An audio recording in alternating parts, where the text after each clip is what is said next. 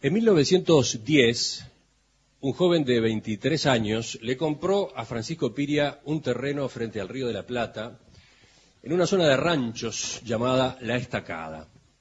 Allí, unos meses después, comenzó a construir su residencia, una obra que fue creciendo caprichosa y alambicada hasta el día mismo de su muerte. Esta zona de la Rambla y 21 de septiembre cambió mucho con el tiempo y fue poblándose de edificios de apartamentos.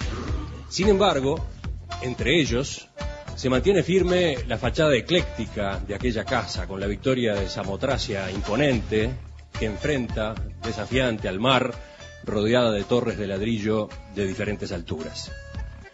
En este año 2010 se cumplen 100, se cumple el centenario del nacimiento de este ícono de Montevideo y por eso hoy les proponemos charlar sobre quién fue su propietario e ideólogo, el arquitecto Humberto Pitamiglio.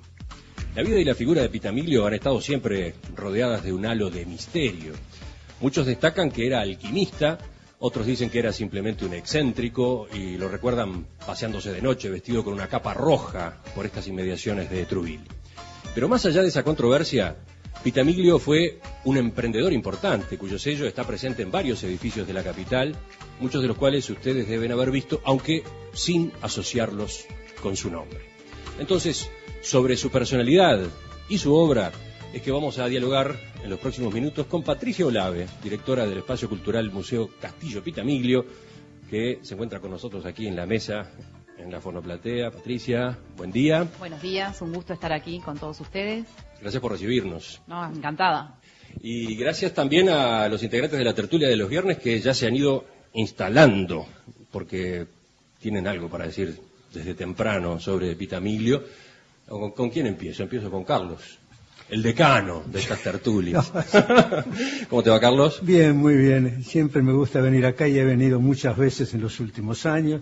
Este es un lugar excéntrico, pero eh, a, a mi entender precioso yo lo, lo asocio a, a, la libertad. Es decir, en el, en el, Renacimiento cada uno se vestía como quería. En el 900 tenían tanta libertad y tanta fuerza que alguien podía inventarse una casa para vivir que no fuera parecida a ninguna casa para vivir que hubiera en el mundo. Y esto es una forma de... El Tolo Invernice decía que la locura es una verdad individual. En ese aspecto, este castillo es la materialización de una gran locura admirable y preciosa, de una verdad individual. Esta era la casa para una persona, única casa para esa persona, y él se expresaba de esa manera, era libre. Mauricio también, Mauricio Rosenkopf, buen día. Eh, buen día, no, me agarras preocupado porque ya le había pasado a Rosario una vez, hace dos años, que vino a visitar el castillo Pitamiglio y lo recorrió, volvió a los tres meses. Ella dijo que se había perdido, pero se recuperó finalmente y sé que hoy anda en la vuelta, esperemos que la volvamos a tener acá. Los edificios, eh, este edificio me recuerda eh, otros dos, donde también hay una cuota de locura formidable, como eh, este, el, el, Palacio de Gaudí en, en Cataluña ah, claro. y, y, el de Dalí, que tiene más locura todavía, ¿no? Digamos, acá es la locura desacatada. La eh, valorización de esto es, eh, lo dejo en mano de, lo, de los arquitectos y de los que entienden, pero eh, hay una cosa fantástica, que en Montevideo pasen estas cosas y que aquí los viernes de luna llena eh, se den cursos este, de alquimia este, para iniciados solamente, es decir, no, no es abierto al público es eh, absolutamente formidable. Además, alquimia es una palabra que viene del árabe que quiere decir el arte. Entonces, eh, cuando eh, en su testamento dice Pitamilio que vuelve, es porque hizo todo un tratamiento en esos cursos que hoy continúan clandestinamente, son los subterráneos de la permanencia, este, dice que va a volver. Tal es así que de sus bienes, que fueron muchos, 400, 400 propiedades dejó. Uh -huh. Algunas las dejó a su nombre, que son las que va a ocupar luego de la reencarnación. Mirá si se da en este momento. Humberto se reía. Dijiste al pasar una cosa que me recordó un hecho con, concreto muy gracioso. Este, la, la, etimología de la alquimia viene de alca ert, como el Alcacercer, que viene exactamente de la misma raíz y quiere, Alka-Seltzer. y quiere decir lo mismo. Es una O sea, marca que para los más jóvenes dice poco, Sí, estimado. este, desapareció, pero era un espíritu vital que se podía tragar en una pastilla. Y de ahí viene la misma raíz que Alca, Alcaer para alquimia, ¿no? Alka-Seltzer combatió junto con Lorenz de Arabia, digamos. Bueno. era un sheikh famoso que dio nombre a un cigarrillo también. Alberto, buen día. ¿De qué te reías recién? Ah, me, me- me- me río de, de- de felicidad. Escuchar a Mauricio me divierto mucho, me, me divierto, la verdad. Me divierto, es, es uno de los momentos lindos de mi vida venir acá los viernes y demás, pero mientras los escuchaba, yo nací acá en Benito Blanco y Juan María Pérez, en una de esas casas de Belio Reborati, no en la casa de abajo que vivían los Velati, escaleras para arriba y ahí, ahí, ahí mamá este, salió volando para el colistro donde en realidad nací en 8 de octubre. Y esto, ya ocho años, por lo tanto, hace unos cuantos para atrás, estaba lleno de canchas de fútbol, era la estacada. Para mamá y para papá venir a esta zona, y estamos hablando de ocho cuadras, era una aventura, ahí a la estacada, decía mamá, Pepe, está peligroso, vas de la, de la piscina de Trubir más allá, pocas, una cuadra, mamá, nada. Pero era toda una aventura venir, y fíjense que no estoy hablando de hace mucho. Y nos llamaba la atención. Por eso me parece fantástico. y Mientras tú nos hacías la recorrida, nos mostrabas cosas, había venido acá hace un tiempo, pero es como ir descubriendo por dentro lo que yo veía por fuera y fantaseaba. Además me llamaba la atención ese doble frente. ¿No? Era como una cosa misteriosa. Sí, porque además, Entonces, de hecho, de hecho la entrada es por Francisco Vidal. Claro, entonces esto despertaba muchos recuerdos y estoy encantado. Y saludo ahora al cuarto integrante de la mesa, hoy otra vez acompañándonos como invitado Juan Grompone, buen día. Buen día, Emiliano, ¿cómo estás? Bien. Esto te lo digo para que no extrañe. ¿Estás imitando a Carmen? Te salió bastante bien, te diría. Eh, Tenés un aire. bueno, bueno, bueno. Tanto no. Eh, ¿Te seduce la figura de Pitamilio y la del Castillo? Eh, Pues yo tengo una posición muy especial sobre Pitamillo. Yo creo Ahora que era un después excéntrico. nos vas a decir, pero- Creo que era un excéntrico y además, quiero decir desde ya, creo que todo esto de la alquimia es un disparate. Es decir, es un gran disparate.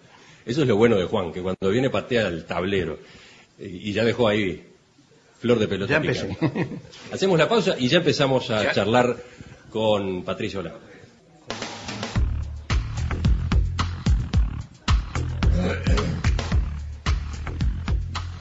Seguimos en perspectiva instalados esta mañana en Fonoplatea con varios amigos ya en las butacas acompañándonos aquí en el Castillo Pitamiglio, en la Rambla, casi 21 de septiembre, por la entrada de la Rambla, ¿eh? para los que nos preguntaban hoy, no por Francisco Vidal, sino por la Rambla. Estamos con los integrantes de la tertulia de los viernes y estamos con Patricia Olave, directora del Espacio Cultural Museo Castillo Pitamiglio.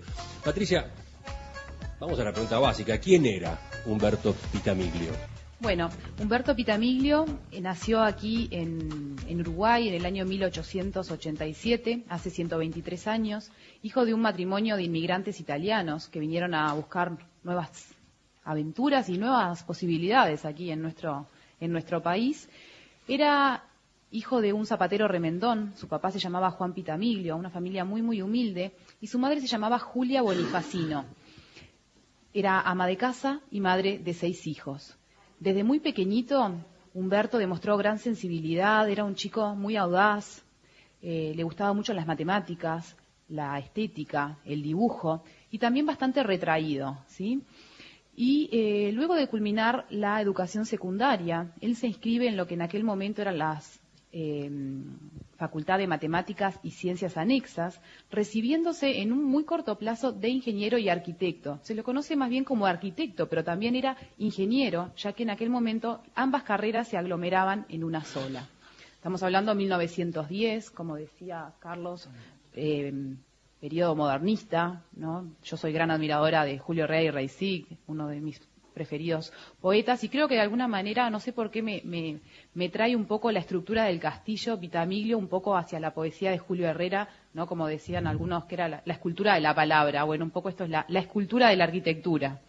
Eh, Pitamiglio murió en septiembre de 1966. Exactamente. Soltero y sin hijos, eh, con un testamento que da para charlar un rato, pero me gustaría que volviéramos a lo que fue su vida, eh, ya que situamos el comienzo y el final, detengámonos ahora en, cómo transcurrió a partir de, por ejemplo, de esa profesión de arquitecto e ingeniero, y sobre todo lo que no era su profesión, todo lo que de Pitamiglio se habla a propósito de sus costumbres, de, sus gustos, de sus aficiones. Eh, ¿Cuánto de verdad y cuánto de leyenda hay en los cuentos sobre la vida de Pitamiglio? Bueno, por un lado tenemos todo lo que fue su eh, pasar por nuestra esfera pública y privada en nuestro país. Eh, Humberto a una edad muy temprana, estamos hablando de cerca de los 28 y 33 años, llegó a ser edil de Montevideo durante el gobierno de Feliciano Viera también ministro interino de Obras Públicas durante el gobierno de Baltasar Brum, se relacionó con personalidades internacionales, entre ellas Pío XII, previo a ser papa, ¿verdad? Y luego hay una muy linda leyenda que la hablaremos después con respecto a su relación con Pío XII y al Santo Grial y otras leyendas que corren con respecto al castillo Pitamiglio. Y también en su vida más, digamos, particular o en su profesión independiente, construyó varios edificios, como tú decías, de nuestra capital, que quizás eh, muchos de nosotros que conocemos o deambulamos aquí por Positos y Punta Carretas hemos visitado, por ejemplo, la heladería Cantegril, mm. ¿verdad?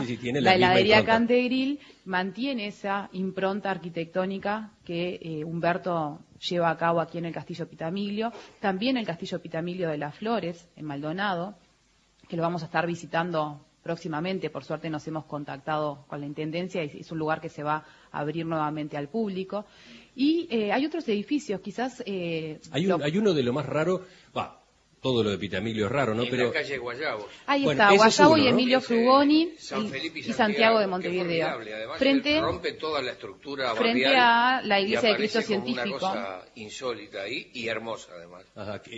¿Cuál, es entonces, cómo se llama? San, Felipe, y Santiago. de Montevideo en la esquina de Guayabo y Emilio Frugoni. Es un edificio de apartamentos. Es un edificio de apartamentos, pero tiene formas geométricas también eh, bastante particulares en todo lo que es su fachada. Así que creo que se pueden encontrar varias eh, improntas de Montevideo en todo eh, de, Humberto en todo Montevideo, también en Otra de sus rarezas está allí en, en Boulevard Artigas entre 21 de septiembre y Boulevard España. Es, una torre muy angostita, muy angostita. Incluso hay una muy similar también en Villa Colón, donde él había comenzado, pero no culminó eh, una construcción. Y por otro lado están las construcciones de las que él también es responsable, pero ya en, su faz de empresario de la construcción, eh, asociado con Adolfo John, claro, a otro, nombre, un gran empresario. Este, allí ya no es el estilo Pitamiglio, ¿no? No, ahí ya es un estilo arquitectónico, digamos, eh, de la época en aquel momento, pero sin ningún rasgo de su personalidad. Podemos hablar de la Facultad de Agronomía, del Hospital de Clínicas, también del Palacio Municipal, entre otros. Bueno, pero más allá de que Rosario quizás tenga algo para contar sobre esa faceta, aterricemos en lo más este, subyugante de la personalidad de Pitamilio. ¿Era, ¿Era un alquimista? Bueno, dicen, porque acá digo, corren muchas historias y leyendas, que Humberto se inicia en la alquimia de la mano de Francisco Piria, ¿sí?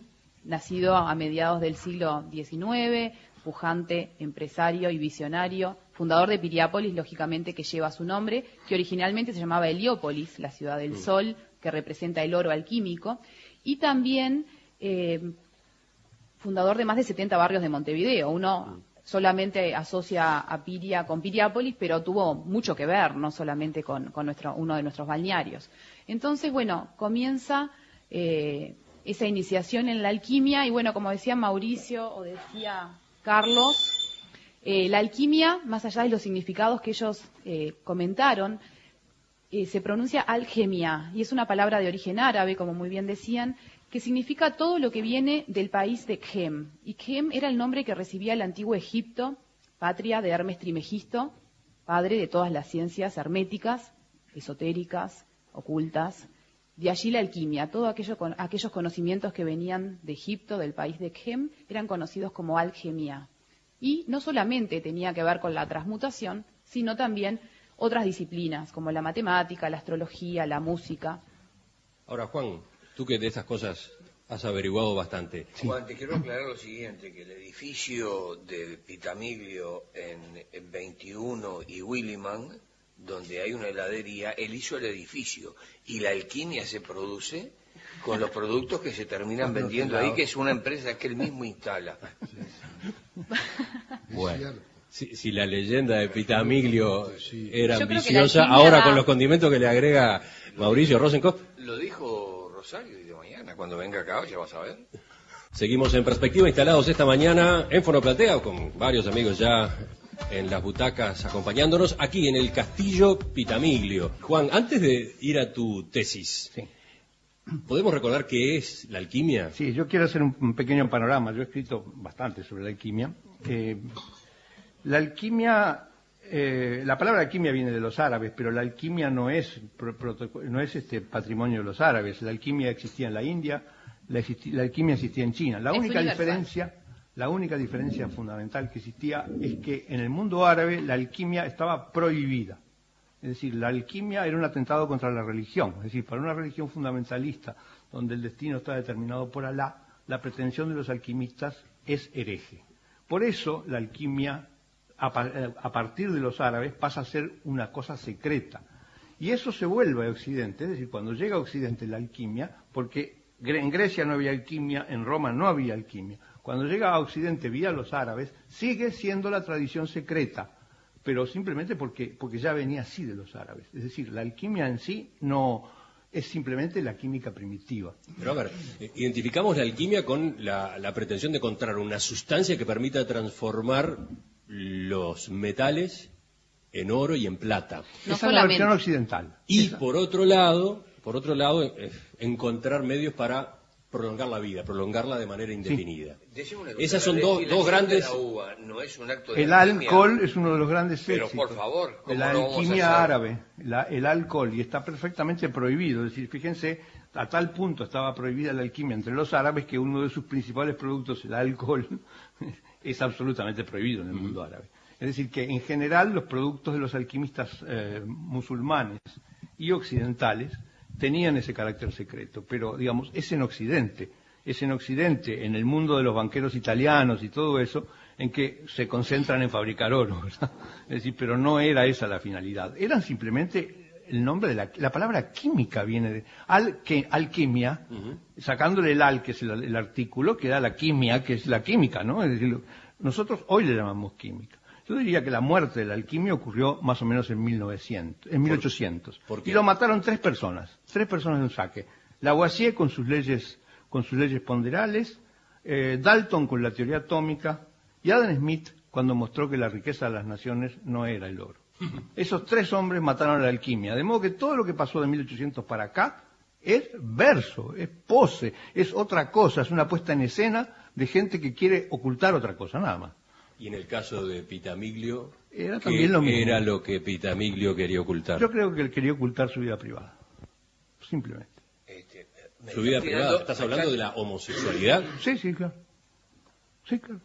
Pero, a ver, entonces, ¿cómo, cómo es tu interpretación? ¿Que, que se disfrazaba de alquimista, que posaba de alquimista? ¿Para qué? Yo no sé si hay algún documento de Pitamilio que mencione la, al- la alquimia. Yo creo que fue una leyenda que fue una leyenda posterior creada. Y por supuesto, la de Piria es un disparate mayúsculo. Es decir, yo me siento ofendido cuando dicen que Piria era un alquimista. Porque ¿cuál es el razonamiento que hay detrás? Piria era un hombre inmensamente rico. En 1910 era un hombre inmensamente rico, era el dueño de la cantera más grande de América del Sur, que es la cantera del Cerro Pan de Azúcar. Era, era- tenía en el pueblo obrero más de, más de 600 trabajadores para su, para su fábrica, además de todos sus negocios inmobiliarios. Entonces, la idea uruguaya, que me parece horrible, es una persona que tiene esa fortuna, solo puede haber sido alquimista y haber fabricado oro en el sótano. Y no era así. Es decir, era un gran empresario capitalista de los que había en 1900. Y ojalá hubiera habido mucho más empresarios capitalistas como Piria. De modo que yo creo que rechazo totalmente la idea de Piria alquimista y afirmo que los alquimistas a partir de 1800 en adelante son simplemente personas que quieren, que le están aprovechando, están aprovechando el aura ese misterioso que tiene la alquimia, que viene del secreto de los, de los árabes, para ocultar algo, nada más. Aclaremos que Juan, además de haber estudiado mucho a propósito de la alquimia, investigó a fondo la personalidad y la obra de Piria para lo que fue su novela, ¿no? Una novela, sí. la novela Asesinato en el Hotel de Baños. Que la finalidad de esa novela es mostrar que Piria era un gran empresario. Pero una cosa no va re- reñida con la otra. No necesariamente uno puede ser alquimista y también empresario, porque creo que estamos descuidando otra faceta de la alquimia. Usted está hablando de lo que se llama la alquimia operativa o materialista, que se centra en la transmutación de la materia. Y lo que más se conoce, porque es lo más atractivo, por lo menos a simple vista, es la transmutación del plomo en oro. Pero particularmente hay otra, otra línea de la alquimia, que también se conoce como la filosofía hermética, que busca otros fines que no tienen nada que ver con el materialismo ni la riqueza y no están reñidos con ser empresario. Y tienen que ver, por ejemplo, con la búsqueda de la panacea universal, que es ese medicamento tan buscado que curaría todas las enfermedades, la famosa piedra filosofal, la transformación o transmutación del hombre en sí mismo, ser mejores personas, más solidarios, más buenos, eh, más preocupados por el mundo espiritual y por alcanzar otro oro que es más eh, intangible, que es el oro del alma humana. ¿sí? Entonces, hoy en día yo creo que la alquimia viene por ese lado y no por esa leyenda que muchas veces se utilizaba para tapar, es verdad, ocultar esa transmutación que iba más allá, ¿verdad? Por eso también, seguramente usted lo sabe y quizás eh, lo pueda corroborar, la tumba de eh, Piria, dicen que luego de él ser enterrado o colocado, en- no puede volver a ser abierta, porque manejan ese concepto de la vida eterna o del regreso, vaya uno a saber si es real o no. Hay otras leyendas con respecto también al conde de Saint Germain, o Fulcanelli, o Nicolás Flamel, que han sido vistos en diferentes periodos de la historia. Eso no lo digo yo, ¿no? Lo dicen los textos. Fulcanelli lo conozco, tengo las obras de Fulcanelli, son muy divertidas. Son, es, un- es un alquimista del siglo XX que destapó toda esta onda alquimista en el siglo XX. Yo Sí, le- un gran la mamarracho el libro. Da lugar a los, a los Gran primeros mamarracho. grandes- Gran mamarracho el libro. sí. gran cuento- los cuentos del tío se originan con la alquimia, es decir, vender acuerdo máquina con que la- transmuta el plomo en la oro, misteriosa o el hierro, Borgosa las cerraduras. que defiende la, la alquimia. No A la ver, defiendo, digo, estaba- doy lugar a Bueno, eh, yo- el yo te- respeto yo te de miraba a Carlos poner las dos opciones, ofrecer- ¿verdad? Yo te voy a ofrecer una confirmación aplastante que va a dejar a, a mi amigo Grompone chatito como un vintén. Le cuento a los oyentes que mientras Patricia hablaba respondiéndole a Juan Grompone, los ojos de Carlos brillaban. Estamos de lo más divertido. Yo Eh, no, yo Aparte, miren la desigualdad, una este, mujer y cinco hombres, ¿no? Juan- Juan- Lo que Juan es dice- hoy en Juan día todavía el siglo XXI. Bueno, la- Lavoisier y los grandes sabios que fijaron la estructura de la materia, la química, terminaron con la alquimia. No es cierto. La tabla de Mendeleev comprueba que los alquimistas tenían razón. Cualquier reactor atómico actual transmuta los metales y así el... ¿Cómo que no? Así aparece el polonio como una forma de transmutación de los metales empleados en cualquier reactor atómico. ¿No es así o no? La palabra transmutar es una palabra equívoca, ¿no? Es decir, el tema, eh, la, la, la tabla de Mendeleev es una, maravilla de lo que fue la ciencia, ¿no? Es decir, de lo que es la ciencia y sobre todo la ciencia no oficial. Una de las grandes predicciones eh, científicas ocurrió con Mendeleev cuando predijo acá falta un elemento, ¿no? Y, este, y descubrió nada menos que el, que el germanio, que después fue uno de los pioneros de la revolución electrónica, ¿no? Pero la transmutación es una manera de hablarlo. Lo que hay es un acelerador de partículas que bombardea átomos con, con- con partículas elementales, de modo de cambiar el número de electrones. Sí, hacer y un cuerpo pasa a ser otro. un cuerpo pasa a ser otro. Sí, un, Y eso un es una transmutación. otro, sí. Pero esa transmutación consume una cantidad brutal de energía, es decir, esa, esa transmutación solo se puede hacer, no se puede hacer en el sótano. Yo te digo para simplemente para defender No, y además- la- el valor de la alquimia. No, Buscaban no, una cosa que la naturaleza tenía y que a lo largo del tiempo se comprobó. Y hay transmutación de un cuerpo a otro cuando un, un- una- un combustible atómico pasa O a como ser pasa polonio. en las estrellas, ¿verdad? La combustión Completamente nuclear. de acuerdo contigo, querida. No, no hay transmutación. En la- eh, los fenómenos espontáneos son de desintegración, es decir, un cuerpo complejo se divide en más de uno, es más simple. Es decir, de esa manera no se va a llegar nunca a fabricar el oro, que es un, es un, Ah, no sé, un eso, átomo bastante eso no lo sé. Lo que sí es que un elemento de la tabla de Mendeleev pasa a ser otro elemento de la tabla de Mendeleev porque su constitución atómica es diferente. Así que Mendeleev y, el CERN son alquimistas. Yo diría que son físicos nucleares. Por, por eso la morocha esta es tan misteriosa.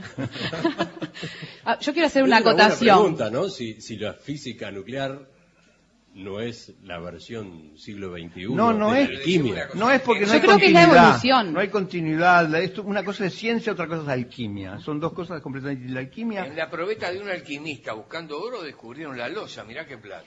Ot- Otra cosa a, a raíz de lo que dice usted, Rosenkopf, con respecto a las probetas, otra cosa que buscaban los alquimistas, estamos hablando, por ejemplo, para Celso, eh, con un nombre bastante complicado en alemán, Theodoros Bumbastus von Oppenheim o algo así, porque no me acuerdo exacto su nombre, buscaban algo que se llamaba el homúnculo, que era crear artificialmente la vida en el laboratorio. Hoy traspolado al siglo XXI, bueno, sí podemos hablar de lo que es la fertilización in vitro o de otros, eh, de las clonaciones, ¿por qué no? creo que los alquimistas no estaban tan poco rumbeados, sino que no tenían los elementos tecnológicos que les permitieran lograr sus objetivos. Y me voy a atrever a hacer otro comentario. Hablando de Hermes Trimegisto, que escribió el Kybalión, los siete principios herméticos, él hablaba, por ejemplo, que los opuestos, frío, calor, luz, oscuridad, eran la misma cosa, pero en diferente graduación, ¿verdad? Y eso lo podemos comprobar metiendo el dedo en tres vasos con diferentes temperaturas. No va a parecer algo frío o caliente porque es relativo. Y hablando de la relatividad, lo que manejan mucho los alquimistas es el tema materia, transmutación y espíritu, que están representados en símbolos geométricos, el cuadrado representando la estructura de la materia, el círculo el espíritu y el octógono ese proceso de transmutación.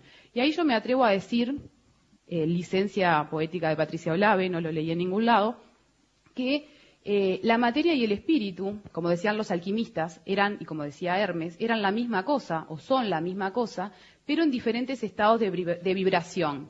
Y para mí eso lo comprueba de alguna manera Einstein en su teoría de la relatividad, cuando afirma que la materia, acelerada a la velocidad de la luz, se transforma en energía. ¿Y el espíritu no es energía entonces?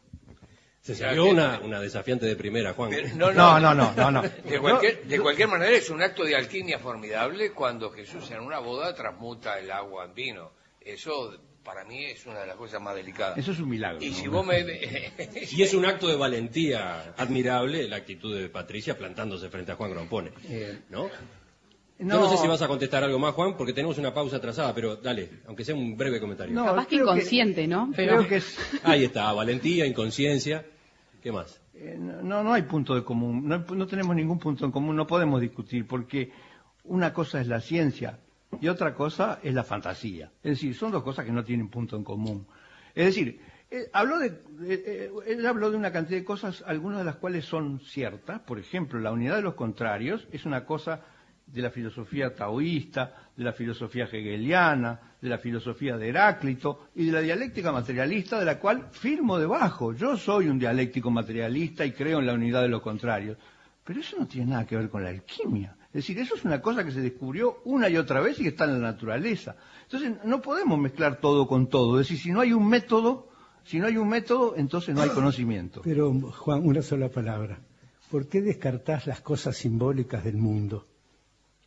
El mundo está lleno de símbolos y de cosas abstractas No, que el no hombre, responden, que el no hombre ha creado símbolos Oh. para las cosas abstractas. decir, no se puede pensar, tú que sos un matemático, no se puede pensar sin cosas abstractas que no El están, hombre en, que no no puede están en pensar. ningún lado.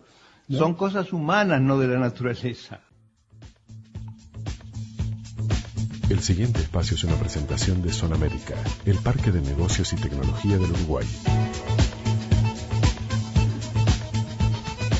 Cuando se cumplen 100 años del castillo Pitamiglio y cuando se cumplen 20 años de la Asociación de Promotores Privados de la Construcción, que desde 1996 tiene a su cargo este edificio que en realidad pertenece a la Intendencia de Montevideo. Por invitación de la Asociación de Promotores Privados de la Construcción, estamos aquí hoy aprovechando para saludarlos por su aniversario y agradeciendo la bienvenida también de quien está con nosotros en la mesa desde que abrimos esta charla, Patricia Olave, directora del Espacio Cultural Museo Castillo Pitamiglio. Con ella y con los integrantes de la tertulia de los viernes, el tema es, por ahora, en estos minutos, el arquitecto Humberto Pitamiglio. Estamos muy bien acompañados, gracias por venir a todos los amigos que se han instalado en la platea. Les propongo que saluden ustedes con sus aplausos a los integrantes de la mesa. Carlos Maggi, buen día. Mauricio Rosenkopf, Juan Grompone y Alberto Volonté. Este es, este es el recibimiento formal, porque en realidad la tertulia tuvo una previa que ya estaban escuchando los oyentes. Bueno, pero ahora abrimos formalmente el espacio y retomamos la charla, no sin antes escuchar a Rosario, porque creo que, creo que la encontramos. Aló, aló, aló. Uno, dos, tres, probando. Hola, hola, acá estoy. ¿Estás? Casi, casi, casi encima de ustedes. Me he instalado relativamente cerca de una puerta de salida, porque insisto, este es un lugar para perderse. Pero esto va para Patricia. Patricia, te voy a dar una mano, te voy a apoyar para que no estés sola contra esos fenómenos que tenés enfrente, argumentando no desde la razón o sin razón de la alquimia, sino a la razón o sin razón de esta arquitectura que me rodea. Porque si a ustedes que conocen y me están escuchando, conocen este, conocen este Palacio Pitamiglio desde la Rambla, obviamente les habrá sorprendido la victoria de Samotracio, la alta torre de ladrillo, pero esos son en definitiva un balcón con un adorno estrambótico, diferente, un mirador con determinada forma de torre de viejo castillo feudal, pero en, en todo caso son recursos este, legítimos de un arquitecto que se emparentó entonces en estos casos con el modernismo buscando un elemento decorativo. Bien, si vamos del otro lado por Vidal, fenomenal puerta y un muro absolutamente ciego que respaldaría el argumento de Juan de decir que este hombre quería proteger su intimidad, su vida privada. Y tiene razón. Esa Pero es la entrada formal en realidad de la casa, es por Francisco Vidal. Exactamente. Pero cuando uno se instala desde dentro, cuando uno empieza a recorrer lo que fueron sus habitaciones, uno encuentra que aquí, detrás de este dibujo absolutamente, desde el punto de vista arquitectónico, un maravilloso disparate, entonces empieza a pensar que este hombre al menos creía o buscaba algo que en su labor profesional no estaba contemplado. Porque seguramente ni el edificio San Felipe y Santiago, ni siquiera el que ocupa hoy Cantegril es al interior otra cosa que una planta medianamente racional, como debe ser, o funcional al menos, como debe ser, y seguramente él tenía desde su formación de arquitecto. Esto no responde a ninguna razón. Aquí, realmente, cuando yo digo que me pierdo, es porque yo no sé en qué medida esto siquiera tiene un plano. Hay que ver lo que es eh, esta forma de recubrir sus paredes donde no hay una superficie exactamente plana, donde ni siquiera este recubrimiento en madera es parejo en toda su altura, porque hay distintos colores, hay formas, hay distintas alturas, hay corredores, eh, pasadizos entre una habitación y otra, estrechos, que bajan y aprietan entonces la sensación del que transita por ellos, hay formas extrañas en las habitaciones que no responden exactamente a lo que puede ser la ubicación de una cama, aquí me señalaban cuál podía ser su dormitorio, y la propia ubicación de la cama no responde a la geometría lógica del ambiente en el que se encuentra. Es decir, al interior ya nos está dando entonces que este hombre buscaba algún tipo de sensaciones o explicaciones que no son exactamente las que un arquitecto daría desde su condición de tal. Sí, uno de los detalles que llama la atención del edificio Rosario es que, siendo una vivienda tan eh, importante, tan grande, tan costosa seguramente, carece de ambientes de grandes dimensiones, ¿no? No tiene un lugar muy formal, así como para, no sé, recepción, fiestas, eh, algo por el estilo, ¿no? Pero estamos hablando de 1.300 metros cuadrados. Imagínense lo que eso daría hoy en cualquier, en cualquier vivienda privada, 54 habitaciones, tiene 23 torreones, que además son curiosamente, en la medida que han estado, están quedado pegados a las fachadas de edificios que nada tienen que ver con esta arquitectura, lo hacen todavía más misterioso. Y todos estos elementos que él agrega, que por supuesto significan además una enorme inversión, mayólicas, este, extraordinarias maderas, este, bajo relieves, fuentes, piedra, ladrillo, todo eso está conformando este, además una serie de, resoluciones formales este, que en definitiva son eh, no solamente el placer de lo diferente o la búsqueda de la modernidad. Gaudí era, era un, escultor arquitecto, pero tenía razón, razonabilidad en lo que es cualquiera de sus interiores. Por eso digo que detrás de esto, y esta es la magia y el misterio que tiene este edificio, es descubrir o tratar de entender lo que este hombre, en lo que este hombre creía, más allá de lo que fuera, que creo que en definitiva sí, no era más que un hombre nada corriente, nada vulgar. Tú estás aludiendo a los símbolos de lo que está, recargado este castillo. Por ejemplo, eh, en esa planta en la que tú andabas, creo que si vas por los corredores terminás haciendo un trayecto en ocho, ¿no? Es, eh, circular también. Es, un 8. Eh, hay habitaciones circulares, hay habitaciones octogonales, ¿no? Sí, creo que sería bueno comentarles un poquito con respecto al tema del 8 y el octógono. Les comenté rápidamente que el octógono simbolizaba esa, ese proceso de transmutación, pero hay cosas bastante eh, curiosas con respecto a la personalidad de Humberto. Humberto cuando nace, por ser hijo de italianos, su nombre se escribe sin H. Humberto en italiano se escribe sin H. Pero nosotros lo conocemos con sus iniciales HP, que bueno, haciendo referencia a algunos comentarios de niños cuando nos visitan, dicen que están en el castillo de Harry Potter, que tenía también su, su relación con la piedra filosofal. Pero volviendo a Humberto, él agrega la H y vamos a encontrar muchas Hs relativamente ocultas. Creo que hay que abrir un poquito más los ojos y la conciencia no están ocultas del todo, pero hay que saber encontrarlas, al igual que también en el Hotel Argentino de Piriápolis, que tiene una forma de H, porque la H es la octava letra del abecedario. Y el 8 hace referencia también en la numerología a la unión del mundo terrenal, el mundo celestial, en posición horizontal al infinito, buscaban la vida eterna, y entonces Humberto agrega la H como inicial de su nombre, por lograr un nombre que comenzara con la octava letra del abecedario. Humberto era un nombre de siete letras, agregándole la H se transformaba en un nombre de ocho letras. Yo creo que todo eso no son casualidades. Evidentemente no, casualidades no son. Carlos. Yo estoy siempre volviendo al principio, ¿no? Qué época tan poderosa, el principio del siglo XX, donde un, se podía emprender lo que uno quería, ¿no? Este, configurar un mundo interior mediante la arquitectura, es, es una empresa que nadie se propondría en este momento.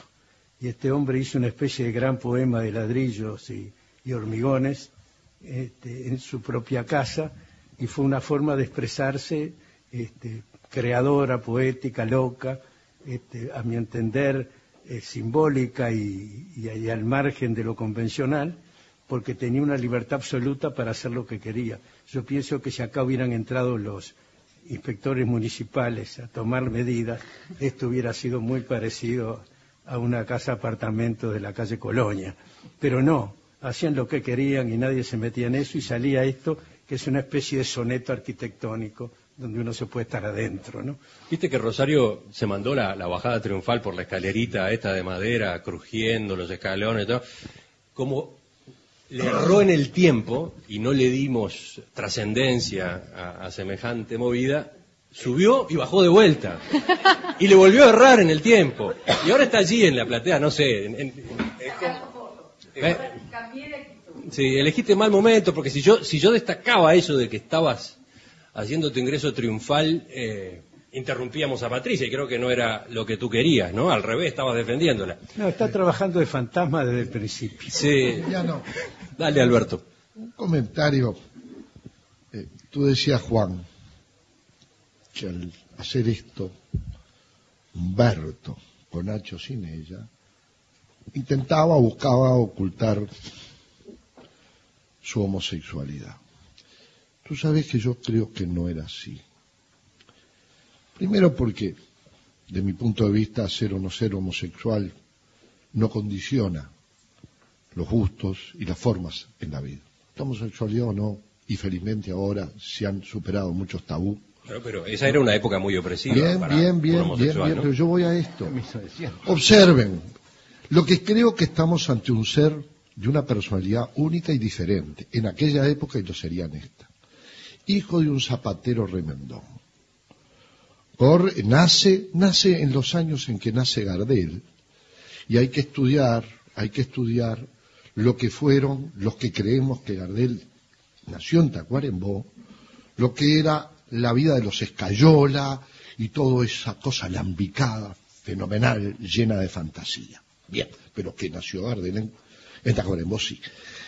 Eh, eh, un hombre que nace en esta tierra, hijo de un zapatero romendón, italiano por las dos puntas, padre y madre, heredero de esas tradiciones fenomenales que solo los italianos las tenemos. No digo porque me parezca, porque soy muy orgulloso de mi tradición italiana, de mi padre. Entonces, ese muchacho que a los veintipico de años ya tiene la intuición de venir a comprar terrenos acá, ¿por qué no nos ponemos a pensar ya ese muchacho? Yo lo que creo que era un hombre como cualquier ser humano, desesperadamente en búsqueda de creer.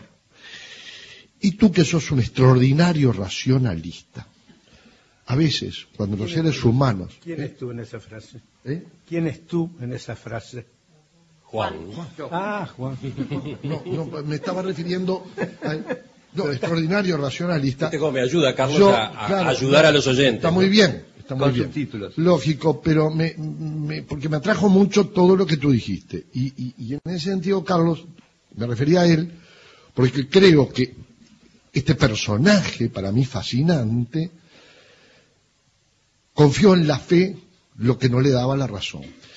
Y eso tiene mucho de religión. Por lo tanto, yo creo que todo esto que hemos hablado de la alquimia, hoy es algo como una búsqueda que va mucho más allá de elementos materiales, sino que tiene muchos elementos espirituales. Equivocado o no. Él no le daba la razón, pero sí su mundo de fantasías, el hogar donde nació, el espacio donde se crió, la inmensa fortuna que llegó a ser. Todo eso lo hizo diferente. ¿Viste, Esa Patricia? Te salió otro abogado defensor. ¿Por algo será? Vamos a escuchar cómo contraataca Juan. Bien. Eh, yo quiero recordar que en, en la década de los 60, mil- 1960, ocurrieron muchas cosas en este mundo. Una de las más, más yo creo, des- desgracia- desgraciadas que pasaron fue la publicación de un libro que se llamó El Retorno de los Brujos. Es un libro que tuvo un éxito muy grande y que fue el libro que puso de moda a la alquimia, puso de moda a los orígenes extraterrestres de la civilización humana, puso muchas cosas y entre otras cosas puso de moda a Fulcanelli. Fulcanelli, a quien yo tengo sus obras completas, las compré porque a mí no me gusta hablar sobre cosas que no conozco. Y eh, tiene un libro muy interesante que se llama Las moradas filosofales. Las moradas filosofales lo que hacen es...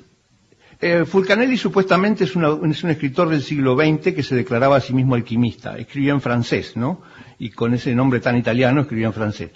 Este, y las moradas filosofales lo que hacen es hacen un recorrido por las catedrales góticas, mostrando que las catedrales góticas son un gran mensaje alquimista. ¿no? Es decir, dicen, ven ese pájaro que está acá, este, este, este otra paloma y esta otra cosa que está ahí. Bueno, es decir, eso, es lo que ocurre cuando eso- se, se recorre el, el castillo de y el guía va mostrando acá tal Exactamente. símbolo, tal otro. Bueno, eso no fue inventado por Pitamilio, eso es una construcción después de los 1960 gracias al retorno de los brujos y a los comentarios de Fulcanelli. Es una cosa que se inventó en la segunda mitad del siglo XX, el interpretar como que la morada era un mensaje, un mensaje misterioso. Ahora, ¿qué es lo que sucede? Si nosotros miramos lo que hace este señor Fulcanelli con las catedrales, sabemos que esa, las catedrales obedecen a la simbología cristiana. Entonces, donde él ve la paloma, que es el símbolo de Venus o no sé qué y lo que sé cuánto, viene un teólogo y dice, la paloma es el símbolo de tal apóstol o es el símbolo de tal mártir o tal cosa. Espíritu Santo. Eh, bueno, el Espíritu Santo. Y fin- así lo mismo, toda esa simbología es una simbología cristiana que este señor se toma la libertad de convertir en una simbología alquimista. En otra palabra, yo creo que esto es lo que se está haciendo con este, con este edificio. ¿no? Es decir, que es una construcción posterior, posterior inclusive a, su- a la muerte de su autor, de modo que no había manera de desmentir, de- el autor no podía decir, no, miren, yo lo que hice hacer, en mi interpretación, lo que quiso hacer este descendiente de italianos, y esto lo conozco bien porque mi padre era hijo de padre y madre italiana, mi, pa- mi abuelo era picapedrero, vino con una mano atrás y adelante, mi abuelo, mi padre llegó abogado, ocupó una posición importante, logró hacerse una casa filosofal también, todo eso lo logró hacer, ¿verdad? De modo que lo conozco bien ese ambiente.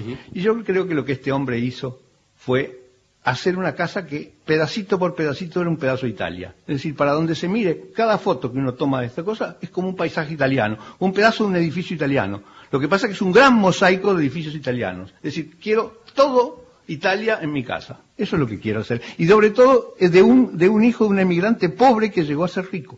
Ahí va. Este, Juan, leí con mucho gusto el libro de Fulcanelli y las catedrales, y tiene que ver mucho eso con los templarios, con los misterios, de, con los misterios arquitectónicos del momento que eran secretos, tiene que ver con los masones, que no en vano quiere decir albañiles. Todo eso tiene que ver con esto. Es decir, la arquitectura estaba este, rodeada de un misterio, estaba rodeada de, una, eh, de un conocimiento esotérico. Eso está vinculado. En Fulcanelli se ve clarísimo. Yo me había olvidado cuando hablaba de, de este lugar de, Bueno, de Fulcanelli. Tiene mucho que ver Somos los dos únicos lectores lo que dice Fulcanelli. Son todos símbolos, cada uno los puede interpretar de una u otra manera, pero detrás de eso había conocimientos tecnológicos que estaban reservados. Es decir, los templarios podían hacer los templos que hacían, los otros no podían, y ellos mantenían su secreto. Y esa forma secreta de organizarse terminó aquí y ahora con las sectas secretas masónicas cuando la revolución del, del año 11. Es decir, tú lees lo que se escribía en ese momento, lo que escribía Damos Antonio Larrañaga, que era un masón, a propósito de la apertura de la ilustración, y, te- y ves que está todo hecho de manera como este edificio, mostrando una cosa y queriendo decir otra. Mi padre era masón, también ¿no? conozco el tema cerca. Y eso tiene que ver todo con todo, y por eso este lugar tiene un encanto muy grande. Son las 10 y un minuto. Patricia Olave, directora del Espacio Cultural Museo Castillo Pitamiglio. Gracias por acompañarnos en estos minutos de En Perspectiva y de la tertulia de los viernes. Armaste un buen revuelo. Bueno, Y creo que los oyentes, tanto los que están acá en la platea, como sobre todo los que están del otro lado del receptor, ahora tienen más razones para venir a hacer la recorrida, ¿no? Curiosidad, supongo que despertamos. Sí, yo creo que uno, uno de los motivos, eh, llamémosle para mí destino, de por qué yo hoy me encuentro acá en, en el castillo, y uno de nuestros propósitos junto con APCU, que lleva adelante la refacción y permite que este edificio pueda ser visitado y disfrutado por todos, es eh, crear acá en Positos un centro cultural para toda la sociedad, con diferentes expresiones de la cultura, la música, como decía hoy Rosario eh, temprano, eh, la música, la literatura, el teatro, eh, tanto desde la perspectiva del que lo hace como desde el que lo ve. Y bueno, si la alquimia tiene un lugarcito pequeño, pero no todo ronda en torno a la alquimia y no fabricamos oro, eso de verdad ya lo, lo- lo pueden descartar. Quizás otro tipo de oro que es bastante más interesante que el, que el que tenemos en un anillo o en una cadenita, que es buscar la realización personal y la trascendencia.